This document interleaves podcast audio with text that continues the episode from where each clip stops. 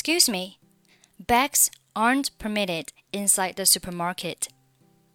开头的 excuse excuse 在口语当中呢，可以直接说成 excuse excuse excuse me excuse me excuse me excuse me bags aren't permitted inside the supermarket aren't permitted aren't permitted 这里最好是把它读完整 inside the supermarket inside 末尾的不用发音 inside the supermarket inside the supermarket. Oh, I'm sorry. Don't worry. Don't 末尾不发音。Don't worry. Don't worry. Just checking your bag before entering. Just 末尾不发音。Check 和 in 连读是 check in, check in. Just checking your bag. Just checking your bag.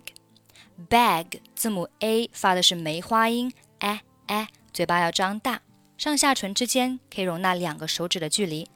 a bag bag。Just check in, just checking your bag before entering. Thanks. Could you tell me where I should deposit my bag?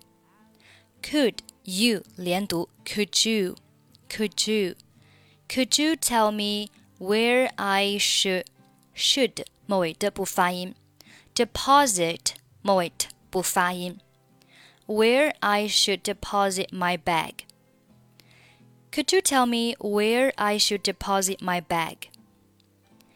The check room is just behind the front door. Check 末尾不发音。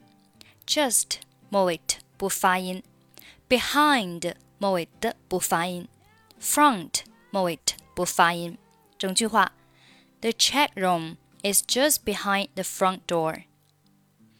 Okay, I will deposit my bag right now. Deposit 和 right i will deposit my bag right now. 注意 right 字母 i g h 对应的是双元音 i，发音要饱满 right。后面 now 字母 o w 对应的是双元音 ow，发音也要饱满。Right now, right now. Okay, I will deposit my bag right now. 好，最后让我们再来读一下今天的对话。Excuse me, bags aren't permitted inside the supermarket. Oh, I'm sorry. Don't worry. Just checking your bag before entering. Thanks. Could you tell me where I should deposit my bag? The check room is just behind the front door.